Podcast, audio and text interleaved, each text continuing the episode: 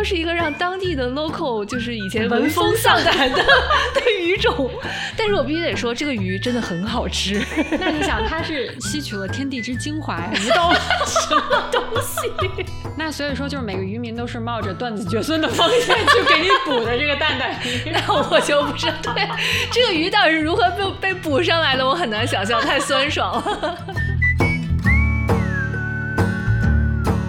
个就是绝对不吃西兰花的人啊，连吃连吃三天只有西兰花和吃一顿鳗鱼冻，必须要选一个。那我我选择西兰花，主播我选择吃三个月。主播们的艰难选择之二零二三年春季，我不吃鳗鱼冻，我不，我选择西兰花。只吃一顿哟，要不要吃三天西西兰花哦？对我我吃三天西兰花，我我不吃鳗鱼冻，那个太可怕。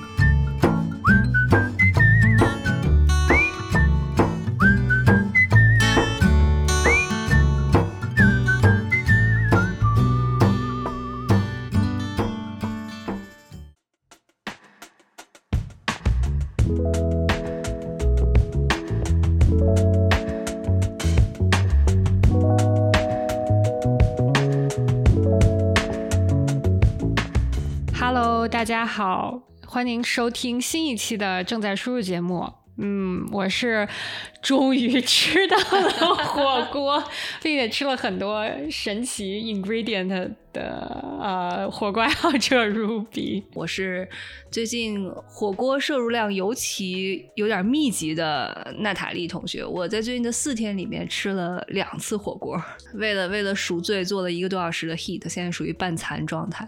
那咱们这期主要要聊啥呢？嗯，这期主要是要聊一下一些很神奇的美食食谱。一部分呢是我们听说的或者吃过的，一部分呢是我们啊疫情期间 在家亲自实践过的黑暗料理食谱。嗯，哎，是的，就是这一次的这个灵感来源呢，主要是前两天又突然想起了。在过那个 St. Patrick's Day 的时候，我又突然想起了有一年的 St. Patrick's Day，我们就是在家做了这个，就是爱尔兰料理，我不知道应该怎么形容它，天马行空的仰望星空，仰望星空派是吧？它叫的。对，我更正一下，这个仰望星空派是一道英国菜，然后这个菜咱们不是 St. Patrick's Day 做的，这个是咱们英国国庆日做的。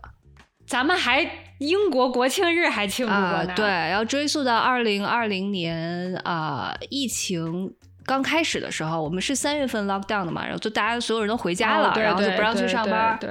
然后呢，头一两个月就所有人都在家，钱都有点长毛，然后于是我连英国国庆日这种。边边角角的节日都搜出来来 observe 了一下，所以就做了一个英国菜啊。所以 St. Patrick's Day 咱们做的是 corned beef，然后做了一个黄油呃黄油烤切片土豆，就有点类似于咱们的素食土豆懒龙啊，就特别好吃。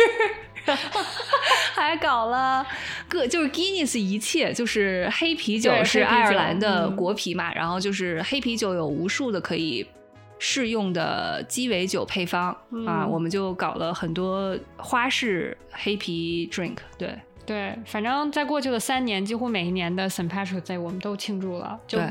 并不知道为什么要庆祝，但是就是 都做了爱尔兰的传统美食。哎，你知道吗？Ruby 有这样一句话，就是呢，有一个法国的法国大革命时期的一个美食家啊，说了这样一句话。哇塞，都革命了，他还美食，他也是很有心情。我那是法国人民的情节，开玩笑的，就是必须必须发生什么事都要吃啊。所以他说这句话就是说，哎，你告诉我你吃什么，那我就可以说出来你是一个什么样的人。那我吃猪脑，哎，对，我就是一个很聪明的人，对不对？嗯，你是一个非常特别的女生，对我就是因为出去吃火锅吃猪脑和。鹅肠，还有一切就是动物内脏这件事情，被 Natalie 和我的我们的好友 Rene 同为疯狂的 diss，然后每次都非常嫌弃的看着我，搞得我现在只敢跟广东人出去吃火锅。对，其实猪脑还是还是可以的，我觉得我认识了你之后，对猪脑的印象稍微的就是好转了一些，没有那么的扎劲了。我在这儿要感谢我的猪脑启蒙老师。我妈。哦，真的吗？真的，真的有一次我们去吃火锅，我妈看惊看的那个呃是就是菜单上惊现猪脑这个东西，我妈就说我要点一道猪脑。那个时候我对她的有没有采访采访过阿姨是怎么知道这个东西好吃的？她好像也是小的时候吃过，还是年轻的时候吃过。嗯，但是我当时听到她要点猪脑，对她的嫌弃完全跟你们现在嫌弃我是一样的。所以吃猪脑这事儿是祖传的。但是后来我就是在百般不情愿的时候尝试了一下。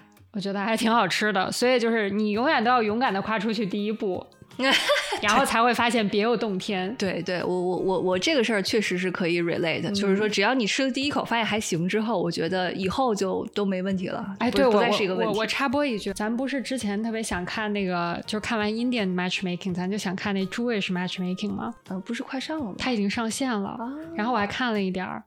你这样会不会有点大不敬？咱们说猪脑的，不是你这样合适吗？对不起，对对，那些不吃不吃猪肉不吃肉的那个 Jewish people，对不起。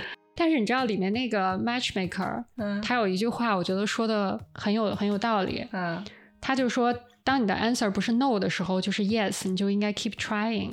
嗯，对，就是回到刚才为什么我要 quote 这句话？我觉得呢，这句话我认为一半儿我是可以理解的，就是一个人。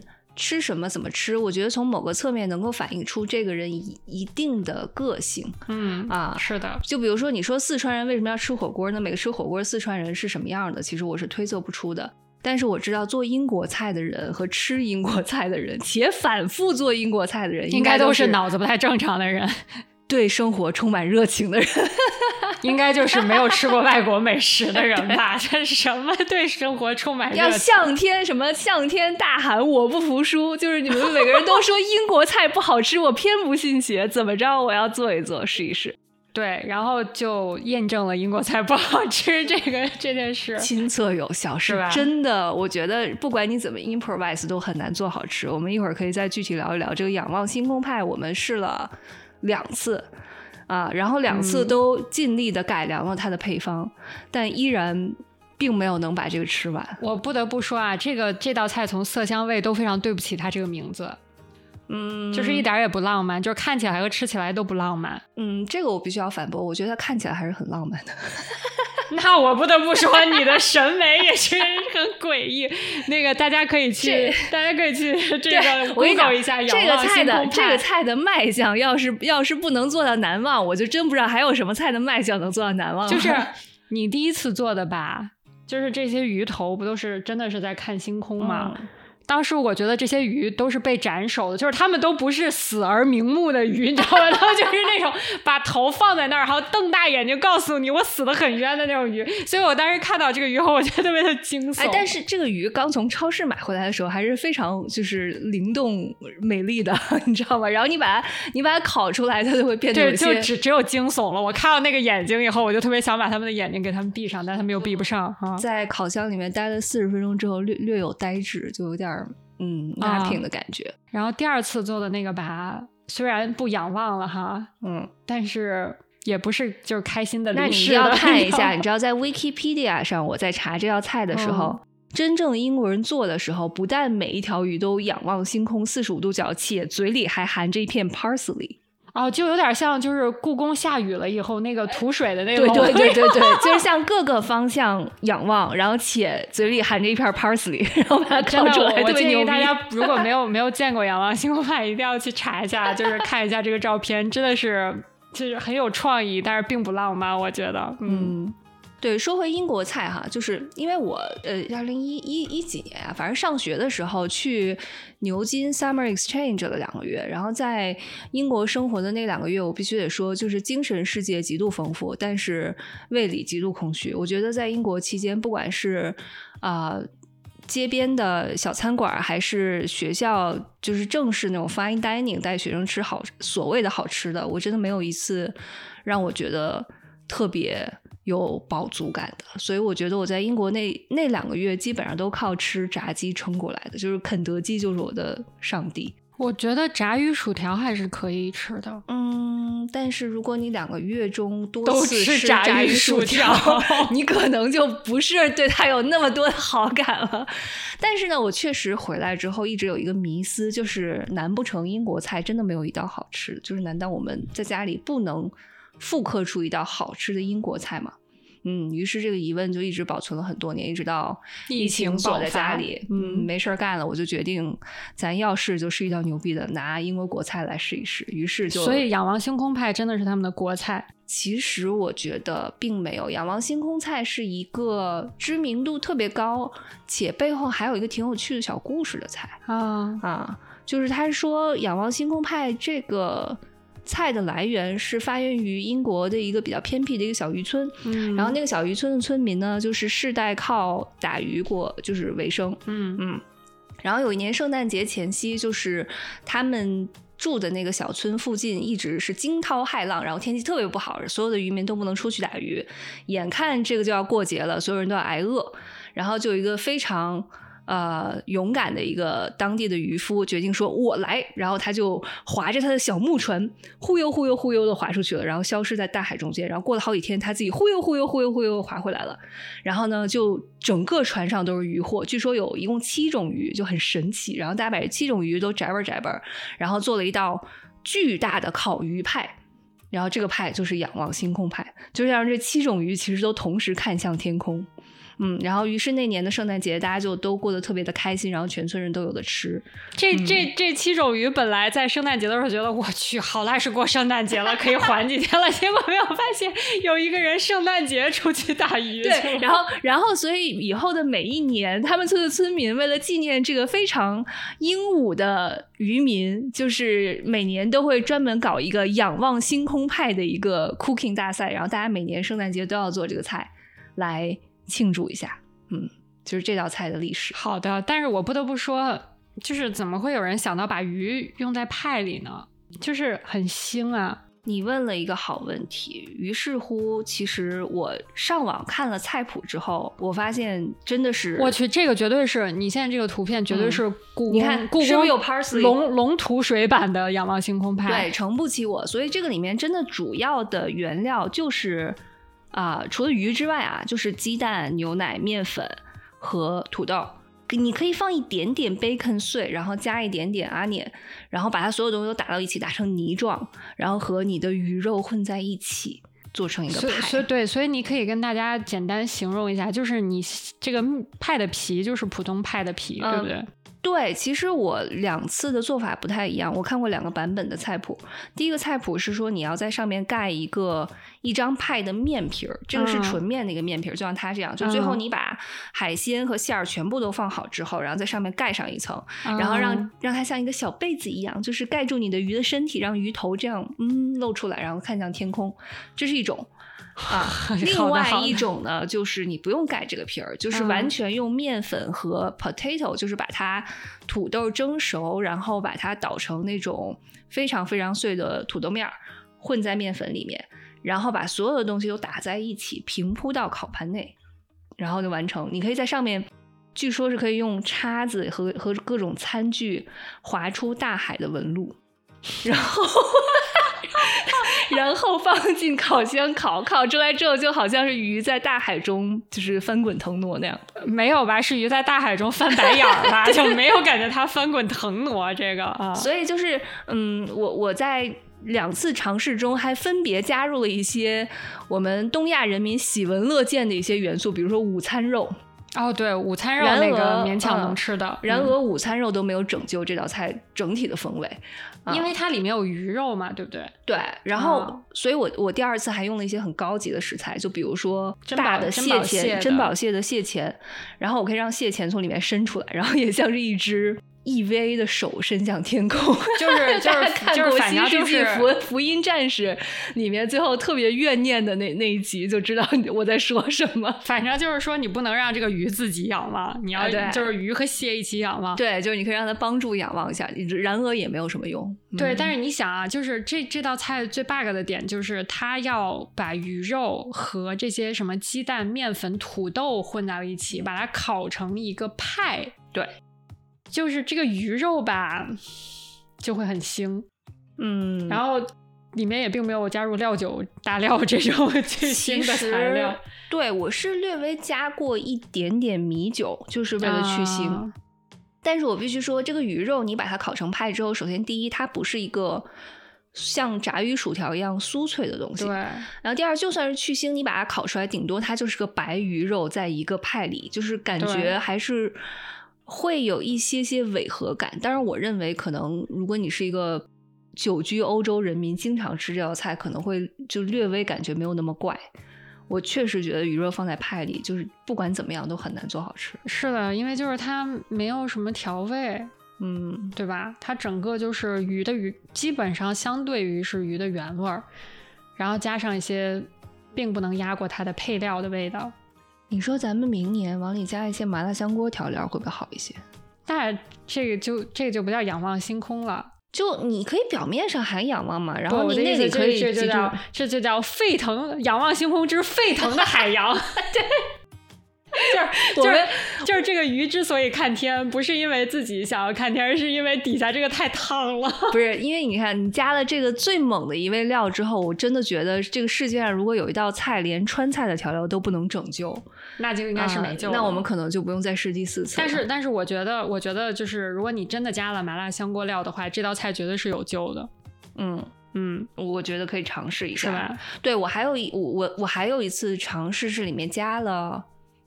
呃，cuttlefish 就是那个叫什么？小鱿鱼，嗯，对，小鱿鱼，墨鱼不是鱿鱼，是那种小墨鱼，墨鱼仔，腿腿长在底下那种，对，墨鱼仔仔，对，墨鱼仔仔，呃，墨鱼仔仔，我觉得可以改善它的口感，就会比较筋道，对，因为它其实本身很筋道，但没有什么腥味儿，没什么味道，对，所以就就可能会更好一点。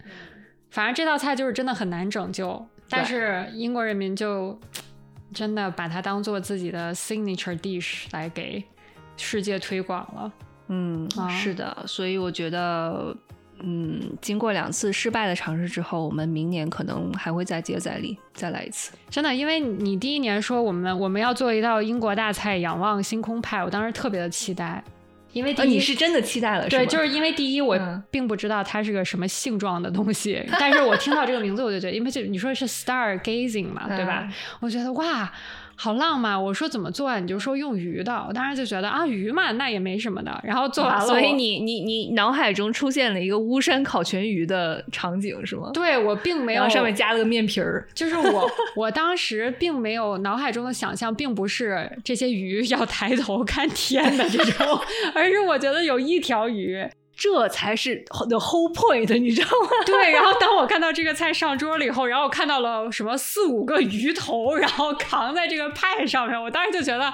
啊，这个这个 star gazing 是这么我不得不说，我不得不说，这个菜我一开始就对它没有对味道没有任何期待。但是我知道这道菜主要的点就在于它上桌的一瞬间，如果它霸气不能艳压全场的话，那可能这桌客人真的不适合来。我觉得，我觉得他当时完全赢了，他就鹤立鸡群。我跟你说，首先他比其他菜都高啊，对，然后是的，然后就是我看这道菜，我不知道我应该怎么下手，你知道吧？我当时就觉得我是应该先把头给揪出来呢。还是说就把头放在那儿就开始吃呢？嗯，所以我觉得还有，如果就是呃收听的小朋友们想要尝试一下的话，我觉得有一个小贴士要给大家，就是尽量不要做太大的一锅，你就是买一个一般中等大小或者是小的烤盘即可，因为你先试一试味道。我觉得十寸的就行了啊！我两次做完了之后，不得不说，第二天最大的一个负罪感就是我应该。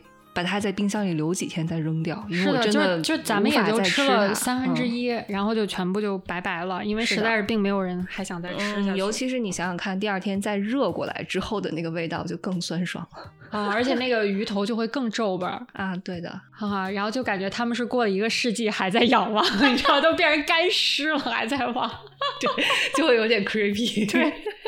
对，就这道菜真的，这个是开启了我们今天这个话题的一道菜，因为莫名的我那天又想起了这个事情。嗯，但是英国的奇葩菜可绝对不止这一种。哦英国菜其实严格说来，它是分几个菜系，就像咱们中国的不同地域菜系一样，它是有呃爱尔兰。菜，嗯啊，苏格苏格兰菜菜、威尔嗯士菜嗯和就是英格兰自己的菜嗯啊。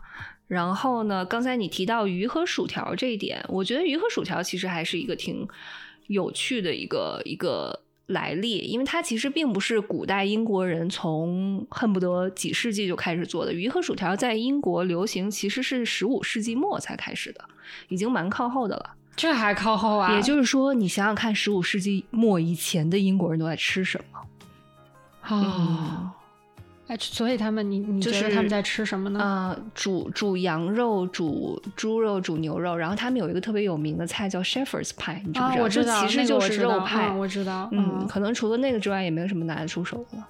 嗯哦，所以在当圣诞节的那个人捕到了七种不同的鱼的时候，他的第一想法就是把它做成派，是吗？因为这个对是有传统的，就是英国人并不知道其他的烹饪方式派。对做派是永远错不了的，在他们的脑海中，就是你如果看到一个东西捕获了它，然后杀了之后不知道怎么吃，请把它做就是成派。做成派，好的，好的，明白了。然后，嗯所以话说回来，鱼和薯条就是它是怎么兴起的呢？是十五世纪末，当时西班牙国王因为要在国内推行天主教，所以就迫害犹太教徒。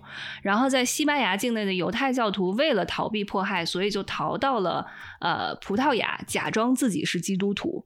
才能够就是天主教徒或者基督徒才能够继续在那边安全的生活下去。哦，但是呢，有一点比较尴尬的就是犹太教徒是禁食猪肉的，对不对？那所以他们为了不让别人看出来自己不吃猪肉，要怎么办呢？就把嗯鱼肉裹在面里面，然后把它炸出来吃，然后告诉邻居和街坊说这是猪猪肉嗯，哦所以他们这样就不会被认出来是异教徒。哦啊，然后后来这些犹太教徒又从葡萄牙再逃难到英格兰，然后也就将这种就是饮食方式传入了英格兰。嗯啊，那就是为什么？当然，这只是犹太教徒在吃炸鱼，其实炸鱼当时还没有跟薯条结婚，嗯嗯嗯所以炸鱼和薯条结婚是怎么结的呢？最先把他们搭在一起的是一个在英国街头就是叫卖炸鱼的一个犹太男孩，就是他第一次把它搭在一起了之后，大家说哦，好吃好吃好吃，然后有就一直这么吃，嗯。嗯，然后一直到二战的时候，因为当时就是打仗期间嘛，英国的所有的食物啊、物资啊、配给都特别紧张，所以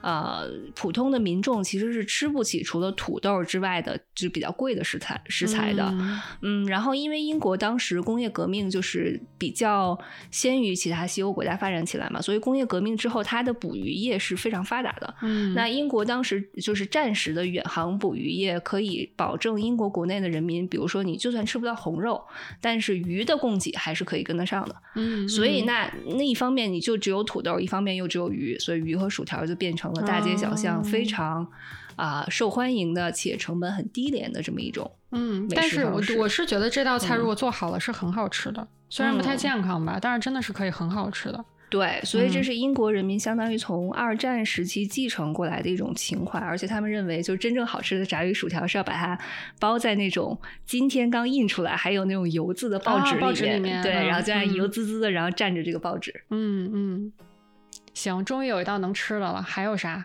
嗯，还有一道很牛的，我至今还没有胆量去尝试的，叫做洞中蟾蜍，叫做是那个什么鳝？不不不不不是鳝还在后面啊，啊，鳝来压轴一会儿。洞中蟾蜍，洞中蟾蜍，你你想象一下，它叫 Toads in the hole，大概可能是一个什么菜？但是我觉得就是欧洲人起名的这个，你就不能按字面意思来来来分析它，嗯就是它肯定跟蟾蜍没有半分钱关系。嗯，你可以想象一下它大概长什么样子。就比如说仰望星空派，非常的就是、嗯 you know very straightforward，、啊，就长那样。嗯，啥意思？就是你有个洞，它是首先它也是个派，就是 它怎么还是个派呀？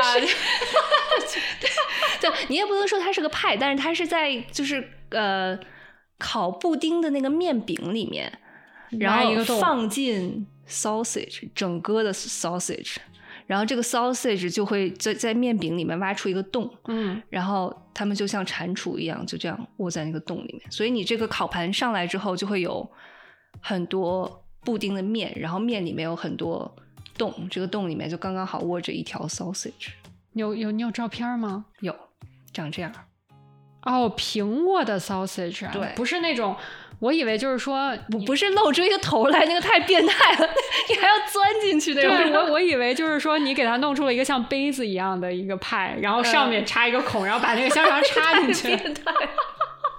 哦，这个这个看着还正常哎，算是正常，嗯，算是正常，但是我觉得有点嗯，看起来并不好吃，煞费其事。就这不就是那个嗯，美式有一个 pastry 叫什么呃 pig in a blanket，你知道吗？啊，对对对，就是面包里面加一个香肠，不就那个吗？对，就是这个，对，就是它它并。并没有他名字说的这么的就夸张，并没有那么夸张，但就感觉这个菜其实也是，嗯，它就像是一个披萨上面放了几只整根的香肠，对对吧？对，平平躺的香肠，对。但是这个面饼其实我们是做过的，这个面饼就是所谓的 Yorkshire pudding batter，就是呃约克夏郡布丁。直接翻译过来，它其实特别简单。什么叫约克夏布丁？就是你把呃牛奶、黄油、鸡蛋和面粉全部都打到一起，然后把它当做 cupcake 的那个那个 mix，嗯，然后放进你 cupcake 的那个烤盘里面，然后烤出来一个个小面包，它会胀得特别大，嗯，然后你把它从烤盘里拿出来之后，它就会大概塌下去百分之四十左右，哦，然后等它半凉不凉的时候吃，非常香。嗯，对，你看这个才比较香，你把它烤成 cupcake，然后塞一个香肠进去，这个才比较香。对他刚才那个就真的就是不是洞中蟾蜍，是就是蟾蜍都吃完了，一起在那晒太阳的那。对，我觉得这属于叫什么？蟾蜍蟾蜍开会，蟾 蜍裸体浴场。不是，关键是他这个香肠还改过刀，你知道吧？就是。因为觉得是每个人都在三八 thing 改刀蟾蜍，改刀铲除，对，哇，我去啊！就这道菜呢，我觉得其实难度是不大的。然后我觉得它应该也是能吃的，也是能吃。我觉得是一个 party food，就是当你凑够一定人的时候，我觉得大家吃了之后也不会特别 guilty。对，但是大家就会就质问你，你为什么要这么做饭？就是为什么要把香肠改完刀，整个的放在披萨上？对，这个时候你就要给他供出一杯 Guinness cocktail 来，就是来我们来 celebrate 一下 St. Patrick's Day。是的，是的，嗯。然后下面是不是要进入到最恶心的那个了？啊，就是下面就要进入到压轴阶段了。压轴阶段就是我记得是咱俩一块看了一个什么纪录片儿。是的，嗯，然后我忘了是什么上面的纪录片了，但确实这是一道就是在英国，应该咱们就是看了个 YouTube 视频啊，但是在英国这道菜是真的有，然后然后我努力看了一下，对，这道菜叫做 Jelly 的 Eels，就是呃。鳗鱼鳝鳝鱼吧，理论上鳝，嗯，我想想这要怎么翻译啊？鳝鱼鳝鱼果冻，对对，鳝鱼果冻。你看，就是你有没有发现英国人特别喜欢把就是。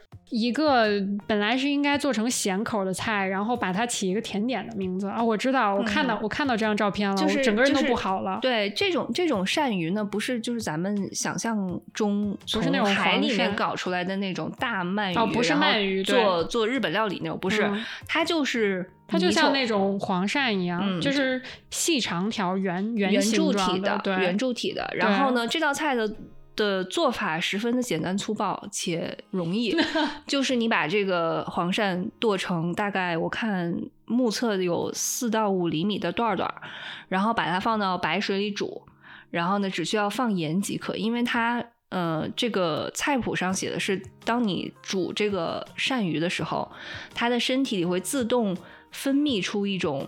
Gelatin 就骨胶原，对，是然后呢，使它能够生成一种像果冻一样质感的粘稠的液体。然后这个液体，当你把它放凉之后，它就看起来像果冻一样。于是大家想象一下，当你不加任何色素的时候，煮了一大堆鳝段儿，这个果冻放凉之后，它是透明的。嗯，请大家自行想象。看起来就像就是你切了两条鳝鱼，把它们切成了鳝段儿，然后你把它们放在了一个白水里面煮汤，只加了盐。就是这个情况，但是你过三个小时过去用勺子动一下它，它会吨吨吨。它就是那种，就是你你你在北京吃不吃肉皮冻？我小时候老吃啊，它就是一个鳝鱼版的肉皮冻，但是感觉完全没有肉皮冻的所有调味，它就是一个咸口的鳝鱼果冻。是的，嗯嗯，关键是这个鳝鱼的密度令人觉得非常的惊恐。大家也可以去 Google 一下，就是你看完就不想吃了。我觉得谁看完要想吃，那我觉得应该去看个医生啊。是的，这道菜我觉得我可能有生之年并不会想要挑战它，不不会想要挑战，不不不，看了以后就够了。所以所以这道菜是我们哎仔细研究了以后觉得还是算了，觉得人生还是挺美好的，就先不要搞自己。对，是的，嗯，哎所以英国的国菜就是英格兰地区的国菜。英格兰地区除了鱼和薯条之外，我觉得我们要投个票。我我觉得可能全世界内知名度最高应该就仰望星空派了。嗯，其实我觉得就是英格兰地区除了鱼和薯条以外，就其他菜大家可以不必尝试了。哦、当然了，有一个永远都很安全的选择，就是这个菜绝对是错不了的，就是那个叫什么啊、呃，英式的 full breakfast，那个怎么翻译？哦、嗯。豪华英式早餐，能不能这么说？嗯，对，是挺豪华的，嗯、东西挺多的。对，但其实也没有一样东西是只有英国才有的。不是，嗯、而且就是我觉得还是挺中规中矩的，没有什么特别，嗯、就是没有特别超纲的东西，你不觉得吗？呃，但是我必须得说，我在就是 Wiki。英国的有名的美食的时候，嗯、这道菜的出现的频率几乎是和鱼和薯条是一样的。也就是说，除了这两道菜之外，我并没有看到什么其他的一眼望去绝对好吃且可吃的东西。所以其实就是说，两道最放之四海都能做的菜是他们这儿最好吃的，嗯，对吧？对，嗯、对，对，对。然后其他这种他们特色的、经过创新的这种小巧思的，都完全不能吃，都是黑暗料理。嗯，我我决定再给仰望星空派一次机会。对你就是给他一次，就是用麻辣香锅底料 来修正它的机会。我，我决定用东方文化 marry 西方文化，哎、看看有什么神奇其实可以这样，反正你都你、嗯、反正你都已经要就麻辣香锅它了嘛，嗯，你就把这次把里面那个之前咱们用的是什么鱼啊？啊、uh,，trout。trout 应该叫什么？trout 是什么鱼？我想想哈啊，鳟不是鳟，好像就是鳟鱼，是吗？嗯、但是小的，你知道吗？我知道，嗯、我我吃过吗？我不是 对，就是你以后就把那个 trout 直接换成扇段儿。不，我觉得明年是这样子，嗯、我要要做，咱们就把发挥到极致。嗯，我要去看一下那个神话传说里那七种鱼是什么鱼，咱们就搞来，然后把它都麻辣香锅了，然后再做成派。我觉得，哎，我跟你说，真的，你在里面再加上一一条鳝鱼，然后那让那鳝鱼也仰望一下，就是再加上鳝鳝鱼豆，对，你就你就把这个两者合二为一。我跟你说，哎呦我的天哪，英国菜的极致啊！我跟你讲，这道菜流着泪也得吃完，不能剩。我跟你说，哎呀，所以呢，就是在英国地区啊，我们给大家总结一下，因为有一个嗯非常有趣的一句话，我我读到哈，就是说这个。源自美洲的马铃薯在英国的饮食文化中占有重要地位，可以视为英国人的重要主食。呃，故因为传统的中呃的英国菜，在世界上特别是宿敌法国人眼里冠上了难吃的刻板印象，于是英国的呃文人和学者都在拼命的反驳。然后有一个英国的作家叫 Colin Spencer，说了一句非常 diplomatic，想要为英国菜证明的话，来你品一品这个味儿啊。他说：“嗯、我来我来听听。”他说：“英国菜的 mint unfussy dishes made with quality local ingredients matched with simple sauces to accentuate flavor rather than disguise it。” 他的意思就是说，我们的菜不调味儿，就是哎这个食材是啥味儿，它就是啥味儿。那、哎那他这个意思不就是说我们不会做菜吗？就是我们我们善于把 local 的，就是就是他他当地意思就是我食材们英国弄熟了。人最擅长发挥食材的原汁原味，对让你体验它的美妙的，就是我们并不善于烹饪，我们就是善于把它搞熟了。啊，于是他们就搞了一个就是 jelly 的 eel，让你尝一尝这个 eel 的原汁原味。嗯，对嗯，这个也是你你但凡知道一下英国菜的这个这个样子，你听他这个话你就呵呵呵了，是不是？就是就感觉说了跟没说一样。是的，所以我觉得，如果我们把目光稍微投向一下英格兰的旁边，我觉得就是爱尔兰、爱尔兰苏格兰地区还是有一些好吃的但我不得不说，那个 corn beef 是好吃的呀，corn beef 好吃的呀，嗯而且 corn beef 呃，就是已经赢了。我觉得爱尔兰已经赢了。因为其实啊我觉得 corn beef 说白了，它就是用西方的各种香料炖的一个清炖牛腩，你有没有觉得？对的，对嗯的，嗯。啊，然后所以这种 corn beef 呢，它就是特别的，就是可上可下，因为你可以把它当一道整个的大菜吃，然后嗯往往你也可以把它做好了之后 slice 成各种片儿，然后把它嗯放到 sandwich 里面夹着吃，也是非常好吃的。对，我觉得确实有这一道菜就赢了。然后还有另外就是我说的那道各种刷黄油烤出来的土豆，这道菜的唯一的。诀窍就是多刷黄油。这道咱们也做了吧？做了，嗯，我觉得这道也是好吃的。但是你吃完立刻想出去，就是 就是你会做做半小时瑜伽。我做的时候，我就会觉得充满了罪恶感，因为做这一盘烤盘的菜，我大概用了快一条黄油。嗯，但是我必须得说，这道菜。不可能会觉得不好吃，只是吃了之后你就需要努力的运动一下。是的，然后那天晚上咱们吃了这个，吃了 corn beef，还喝了很多 Guinness，哇，简直是太罪恶了！我出去跑两圈，觉得没有。那天晚上后来我们就 just dance 了一下，对对对，是这样的，就就瞬间运动完了。嗯，然后。英国菜其实咱们有所体会了之后，我们可以把目光投向英吉利海峡的对面，就是他们打了好几百年的敌人，就是法国人民。法国人民，我采访一下，你对法国菜的印象是什么？咸。你这个指代性有点太强了吧？就。哎，听众朋友们，我们有一个故事要跟大家分享一下，就是就讲完这个故事，你可能会觉得就是主播小姐姐这两个人都有点 low，就是我们有一年吃巨资，就是我我们去吃了，嗯。旧金山这边有一个特别有名的，在 Napa 那边的一个米其林三星餐厅，叫做 French French Laundry。对，就是法国洗衣房。对，就 据说是法国菜的顶级选择，就好像人生不吃 French Laundry，你就不真的知道法国菜是什么。是的。于是我们一大堆姑娘就慕名而去了。是我们斥巨资哈，也就去，因为咱咱们那时候那么多人，是因为根本订不到桌子，就必须要六个人以上才能订到桌子。是的，所以我们就拢了一堆人去了。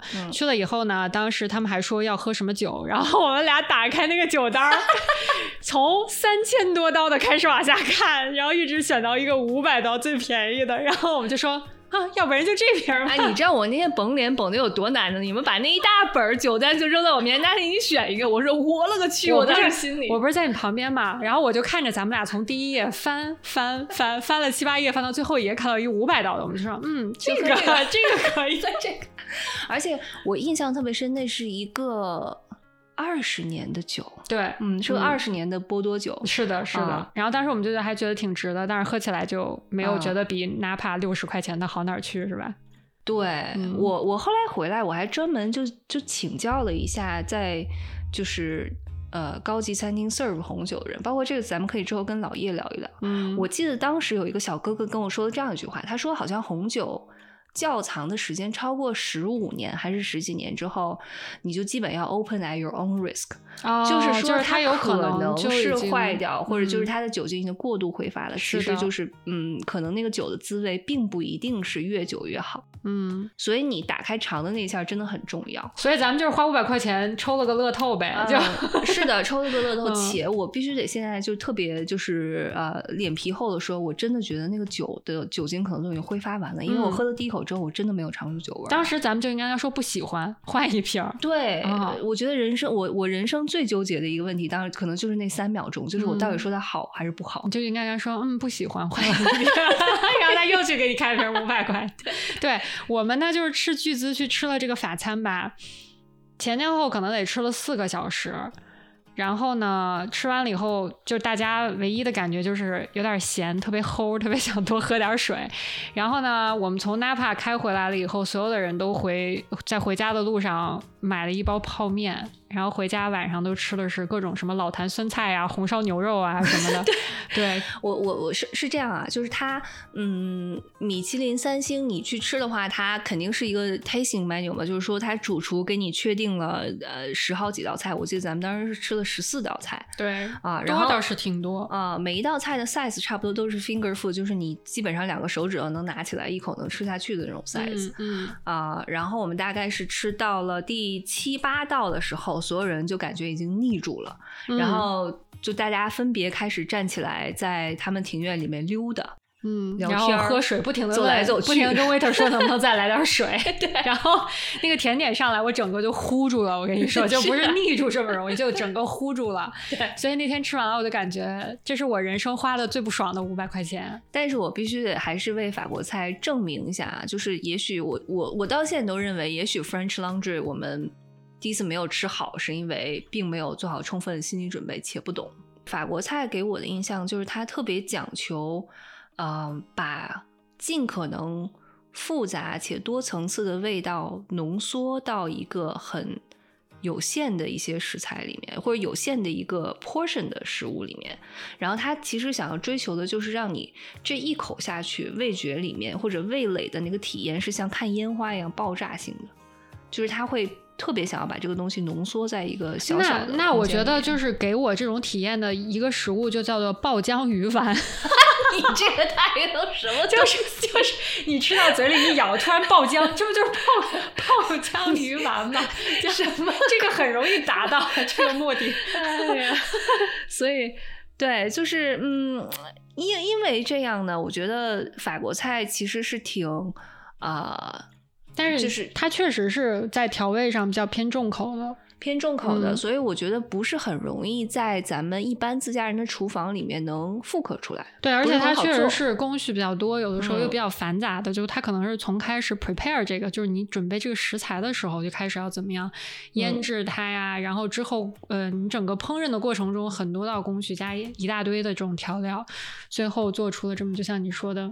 一盘本来应该很简单的，比如说小牛肉啊，对，小羊肉啊，但其实它的准备时间，我觉得绝对属于在各大菜系里面都就偏长很多的。对，所以说，嗯，反正我我当时就觉得这个 French Laundry 应该是至少在美国法餐的天花板了，但是吃完了以后就感觉这个天花板有点低，可能是一个一米六的人 都 都觉得能碰到顶的这种这种情况啊。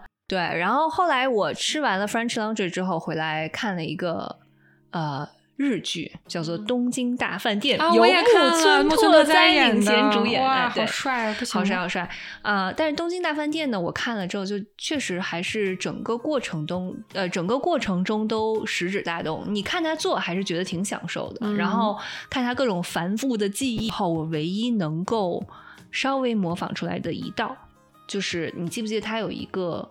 无逆境法式吐司，然后把它扔到锅里面煎那道菜。对，嗯嗯，我觉得这个看起来是好吃的。那道菜我做了是好吃的，但是胆固醇爆表。你想想看，因为它有海胆、黄油，然后你要把海胆、黄油和和到一起，然后包在面包上面，然后再把它扔到油锅里面炸。嗯嗯，是的，我觉得。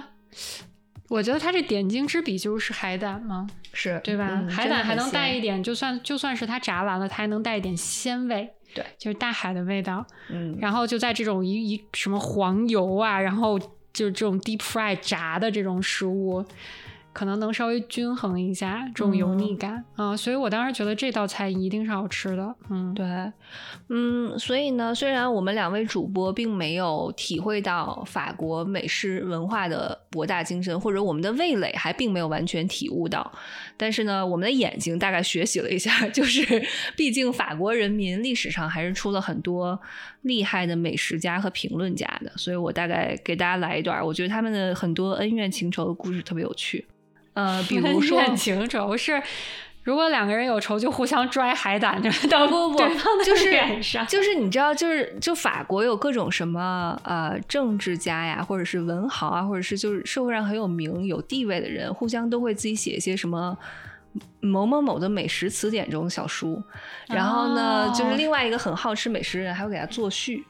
然后接下来就是这样的一个故事，就是两个嗯惺惺相惜的舌尖时刻的故事，啊，然后就有这样一个叫萨瓦兰的美食家，他写了一本书，叫做《The Physiology of Taste》，啊，我我给他翻译就是吃啥像啥，其实它叫味觉生理学。嗯，然后呢，他特别认真的研究了一下，就说啊。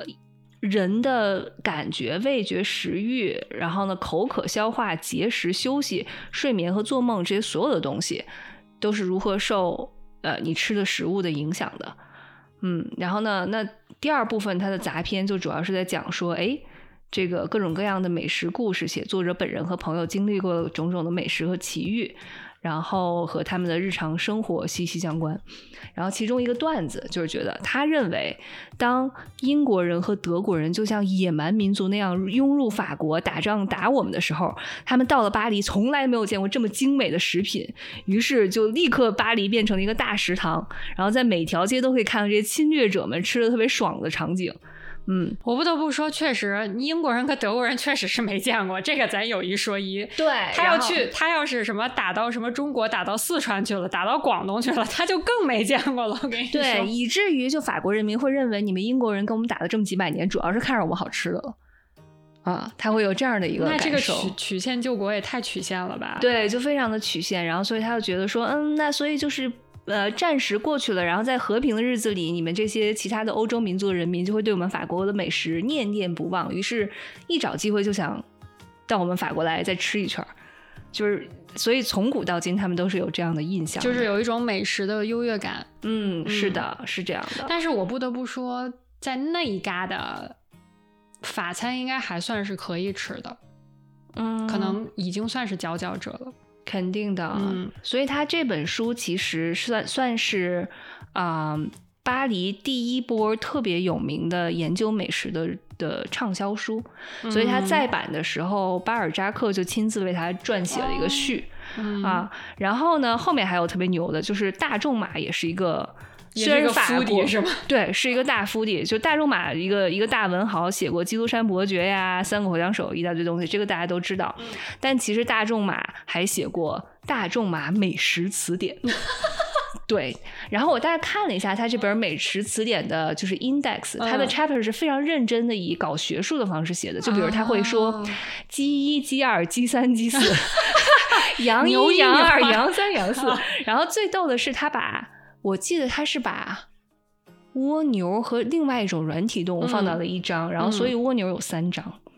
嗯，对，蜗牛确实是应该有蛮多的做法的。是的，嗯，所以我觉得他是以非常严谨的搞学术的方式搞出了一本美食词典，我觉得可以看一看。那他这个呃有介绍就是这些食谱嘛，就是如果你在家能复刻吗？还是说他只讲了这个菜的性状，跟他品尝以后的感感受？哦，那我觉得咱们就要看一看了。然后我记得他这本书里面还不只是写了食物，就吃的，他咖啡还有好几张，然后酒有好几张。嗯，所以大仲马真的是一个大腹地，并且把这个本人的体会还转成了一个特别学术性的一个总结的性质的这么一本书。对，以至于其实他在法国，就是法国人对他的评价是：写作使其富有，贪吃使其贫困。就是他就是用实际行动把自己吃穷的。哎，是的，所以就是他其实，在晚年的时候，健康状况也不是很好，然后就是财产也被他挥霍的差不多了，所以他晚年最大的乐趣，据说就是去巴黎的大街小巷吃东西，然后给大家写食评。嗯哦，但是我觉得法餐，你你能感觉到，如果吃了很多的话，确实容易三高。嗯，对啊，对啊，因为他们用的食材真的都是蛮舍得的，又是真的，真的是鲜。就是我我之前是呃读一个很什么什么什么小文章，嗯，里面就提到，就是法国人给他们有一些东西食物或者食材起名就很诡异，嗯，就比如说。有一种东西叫 sweet bread，就是一个词，就是你不要把 sweet 和 bread 分开。嗯，sweet 和 bread 分开不就是甜面包吗？然后你合成一个词，你猜它是什么？我觉得你肯定不知道它是什么。我为什么觉得跟下水有关？是的，就是下水。就是一般哈，它其实它其实就是动物的内脏，而且它泛指就是这种小小动物，比如小牛、小羊的。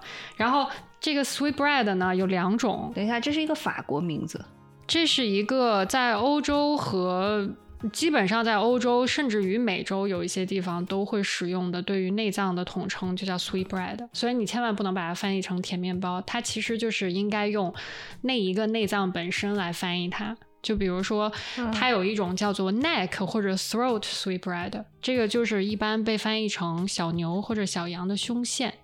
哦，所以就是你不能把它就说就是内脏，你也不能就泛泛的翻译它，就是它一定是特指一个你这个食材，所以你翻译的时候就要把它特指的这个食材翻译出来。所以就是这种 neck 或 throat sweet bread 就是小牛胸腺。这个东西就很神奇，它是一道法国菜，嗯，然后它一般选用的是三到六个月大的小牛，靠近它胸口的一种腺体，嗯，因为这个腺体在小牛成熟以后就会消失，所以它才在就是小牛上特有，所以叫做小牛胸腺。然后又因为小牛呢，它小的时候饮食就很很干净嘛，所以它这个胸腺整体吃起来没有任何的腥味儿。特别是再加上它们。所以我有个嗯问题，就是胸腺长什么样？它是要把它像一块儿排一样煎了呢，还是要把它切碎碎？它有很多种做法，它一般就是说，你先把这个胸腺，它上面有一个筋膜，就应该是连到骨头的那一块儿。嗯然后呢，你先把这个筋膜去掉，因为那个筋膜不不是特别好咀嚼嘛，不是特别好嚼。然后呢，把它洗净以后，可能会呃用酒或者醋，然后冰镇一下，去掉它可能有的一点点腥味儿。嗯之后就会做，比如说水煮或者油炸、炭烤或者慢炖都可以，就有很多种不同的做法。但是一般会配上一些酱汁或者牛奶或者嗯其他的一些调味，哦主要是它这个胸腺的口感会很好。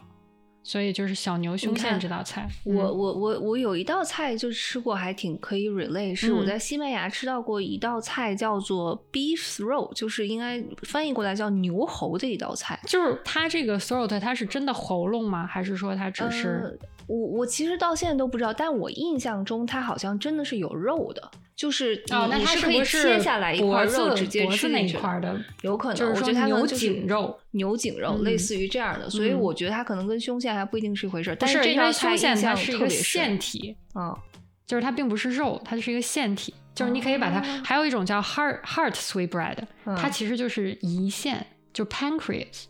对，这个是认真的就内脏了，但这个胸腺可能比较抽象，因为它在很多动物上成年了以后就没有了。嗯，但是就是这个胰腺也也，他们有的时候也会从就是牛或者猪身上把这个胰腺嗯切下来做叫 heart heart heart sweetbread。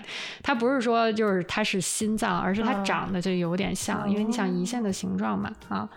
会不会有点以形补形的意思呢？就是你吃了之后，嗯，我觉得倒不是，他们当时嗯做这个倒不是以形补形，他们只是觉得这个东西的口感很神奇，它就是有点像肉吧，但又不是很像肉，它像 organ 呢，但又没有 organ 的那个腥味儿嗯啊，所以说它是一道它有多大？这上面嗯，你看啊，就很小，特别的小，还真是。嗯，而且这道菜很贵，因为它的嗯。食材大约是啊四十欧左右每公斤，嗯就是它整个就食材就是这个价钱了，嗯然后再加上你烹饪啊什么乱七八糟，所以这道菜是比较嗯贵的。嗯啊、但是就是小牛胸腺和这种什么小嗯羊的胰腺、小嗯猪的胰腺啊，你是嗯可以就是在法餐中吃到的。嗯而且这个菜我后来查了一下，有很多国家都会做。你像在伊朗，他们是一种比较常见的 street food，就是那种街上的小小吃、小食跟。咱们烤腰子是一个道理。是对，就像它就是 serve 成那个 kebab，、就像烤肉一样、烤哦串儿一样 serve。然后你看，在拉美的话，它就是像在在嗯阿根廷，你们可能没吃到，但是它就就是阿根廷烤肉嘛，嗯，然后它里面也会烤这种小牛胸腺。我们在阿根廷吃到了一个惊天地泣鬼神的食材，你想听一听吗？我嗯们来吃了一个 tasting menu，里面有道鱼，这个嗯鱼叫帕库。帕库嗯，是什么鱼？这种鱼据说是生长在亚马逊河里面，是潜伏在那儿。对，然后他们最喜欢在人站在水里的时候嗯，去咬男人的蛋蛋。但是它是就是直接 target 你的蛋蛋。对，哇，嗯是的，所以我我我我一直印象中就叫它蛋蛋鱼。对，就据说是一个让当地的 local 就是以前闻风丧胆的 的鱼种，但是我必须得说，这个鱼真的很好吃。那你想，它是吸取了天地之精华呀，你懂？什么东西？就是 surprisingly 的好吃、啊 d e s p i t e 它的恶名，你知道吗？对呀、它就是因为它的那个饮特殊的饮食习惯，它才好吃啊。嗯，是我估计是。那那我想问一下，就如果在没有人的时候，它会攻击其他动物的蛋蛋吗？嗯，可能我觉得他觉得人的高度是不是刚好？就是你想它站在水里，刚好可能离水面比较近。就是算好了这个航航航道，直接就冲过去了。你想别的动物也很难长在那个位置啊。嗯，哦是。的。嗯，那所以说，就是每个渔民都是冒着断子绝孙的风险去给你补的这个蛋蛋鱼。那我就不知道，对这个鱼到底是如何被被捕上来的，我很难想象，太酸爽了。哦 对好吧，对，就是个很神奇的东西。对，就是在阿根廷，他们也会烤这个小牛胸腺。啊然后在土耳其的话，你就很很神奇啊，你就能完全看出就是每每个国家它的饮食的这种习惯。你看，在土耳其，它就是像那种你从那个土耳其的那个大烤肉串儿上切下来，然后他给你加到一个面包里，你就当一个土耳其式肉夹馍吃。哦，然后你在如果在墨西哥的话，就会跟 salsa 一起吃，就蘸着 salsa 吃。蘸着 salsa 吃。其实胸腺这个腺体本身是。一个还挺好的腺体，当然是你你得在活着的时候，因为它主要是生产免疫细胞。对，咱们咱们都是有胸腺的，对对。但是，我觉得你肯定把它做熟了，就没有这种就是神奇的功用了。但我觉得就是，但是它会它会还是很很很有营养的，就是大家 吃它还是很有营养的。然后呢？我就在这个搜这个，就是每个国家怎么做它的那个 Wikipedia page 里面看到一个相关词条，嗯，他说你也可以 check 一个叫 head cheese 的东西。就是你有没有觉得这帮人起名儿就是不能好好起名儿？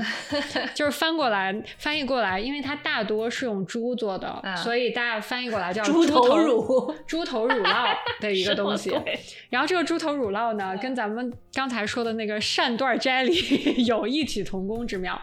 哦，因为猪的 collagen 那个就就特别高，骨胶原特别多，对，容易煮出来。是的，它就是把整个的猪头或者牛头放到这个肉汤里开始咕嘟，然后咕嘟出很多这种就是胶质，然后呢，你再放入一些其他的那种馅儿啊，比如说包含猪舌呀。猪头肉啊，猪颈肉啊，是把它都煮一锅？不是，它就是它这个 filling，就是你你先把它弄熟了，然后你可能给它切吧切吧 mix 一下，OK，然后你把它扔到这个用猪头煮出来的这锅汤里，然后让它就结成啊，当然它这个是会有有味道的，就比如说你会用一些什么肉桂呀这种，还有什么五香粉呐，然后洋葱啊，就是它会调味，然后呢把它做成一个肉皮冻的形状。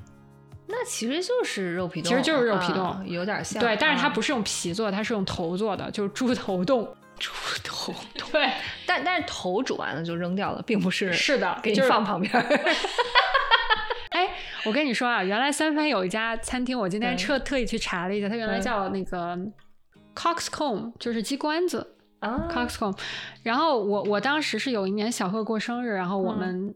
他姐订了这么一个餐厅，然后他们就说是一个什么拉美菜还是怎么样，然后我就怀着兴奋的心情去了，结果我们点了一道菜，就是半个猪脸，半个猪脸，就是炸炸半个猪脸，就是他上来就是这个猪，它被切成了一半儿，然后他给你平铺在这个上面，它刚被炸过，可能还被烤过，然后就看一个半个猪脸就在这个盘子里，然后当时我就看了一下，我就说，等一下，所以就是它就炸出来，你要蘸什么调料吗？就是它有一些些许的调料给你蘸，但这道菜在冷了以后就会特别特别的腻。它是什哪哪里的菜？我我觉得是拉美那边的，嗯，叫 Coxcomb。哦，但是它现但是它现在已经关了。哇，对。然后这道菜当时我们吃了以后，我就真的是，我就感觉拉美人民跟中国人民就是在很多想法上是相通的，因为我在国内也吃过扒猪脸这种东西，但我觉得我们做的猪脸更好吃一点，因为它是软的。然后又有很多汁水，但是我们去吃这一家，它的做法就是给你完全放油锅里炸，炸出来就是酥酥脆脆。但是如果你十五分钟之内没有吃完的话，这个就完全就油掉。哇塞！对，但是就是，嗯，猪猪头，我觉得可能是做成这个猪猪头奶酪，或者做成我们的这种扒猪脸会更好吃一点。我觉得，嗯，所以我我我问你个问题，你吃过的让你最难忘的就是卖相最震撼的吃的是什么？卖相最震撼，就是看到了以后整个人崩溃掉，是吗？对，或者是最难忘，让你觉得我靠，这种东西也能也能摆盘摆得出来。我我说实话，我觉得我我吃过的最难忘的，不是因为它烹饪的方式让我难忘，嗯，而是有一次，嗯，我还在纽约的时候，我们一帮人在法拉盛吃火锅，嗯，然后呢，当时我有一个朋友，他是一个从小在日本长大的。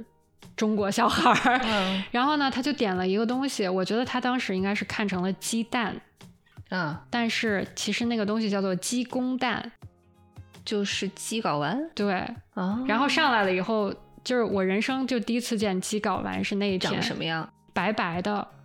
然后说淡淡装的吗？说实话，看着挺干净的。嗯，然后就但是吗？这这么大吧？嗯，然后他就上了一盘，他就摆在那儿。一盘啊，五十多个，嗯，二十多个。哦。然后我当时就看了这个，我说这是啥呀？咱点这个了吗？然后他们所有人看了一遍，说没点。然后我就问老板，我说老板，我们没点这个。老板说这鸡公蛋呢？我说鸡公蛋是啥？然后那个小男孩就说，我点的不是鸡蛋。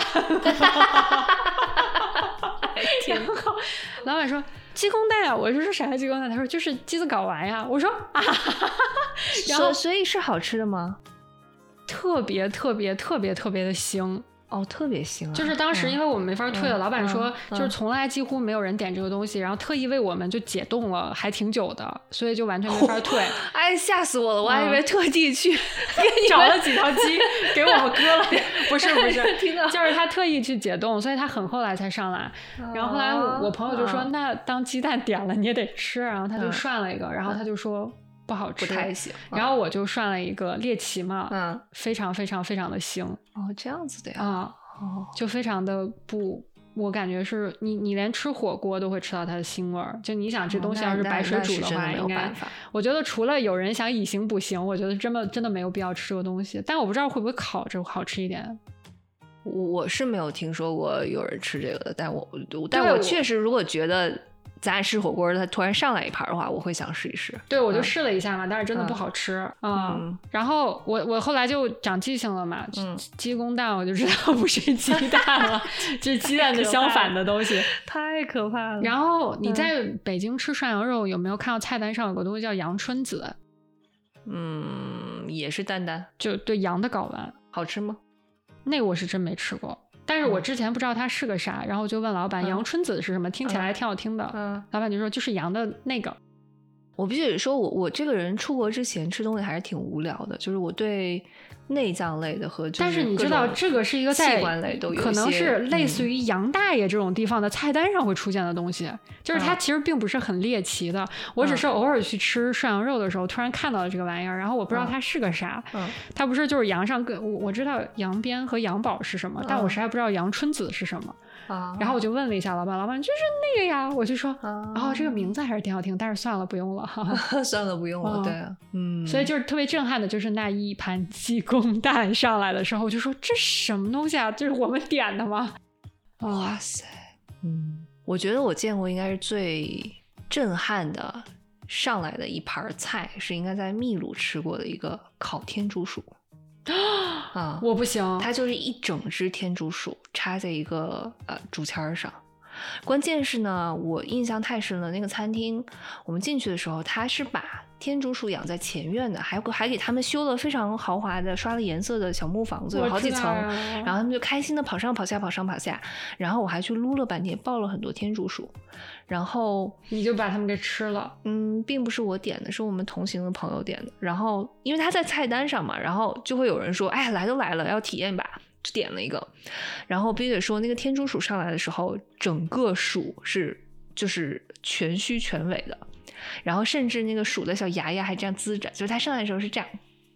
就大家脑补一下那个叫什么来，飘马的那个那个 logo，嗯。然后就是只是上或者是长了两个小牙罐的那个 logo，对对对对，然后把它换成一只天竺鼠，就一整只。我不行，我原来养过天竺鼠当宠物，我对它它们对于我来说还是宠物。是的，但是但是我也是吃吃过麻辣兔头的人，所以我知道你说的那个小牙牙是什么情况。对，但是后来我去了解了一下，就是因为这个在当地还是有些历史渊源的，是因为他们好像也是十几世纪的时候，嗯，有很多。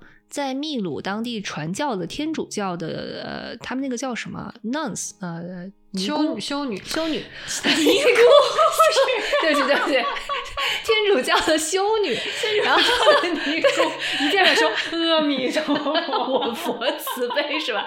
对不起啊，对不起啊，没文化了啊。然后修女，修女，修女，然后他们就是住在修道院里面嘛。然后因为嗯，就是生活条件很艰苦，然后他们又地方有限，所以可能也养不了那种就大面积饲养牛啊、羊啊之类的东西。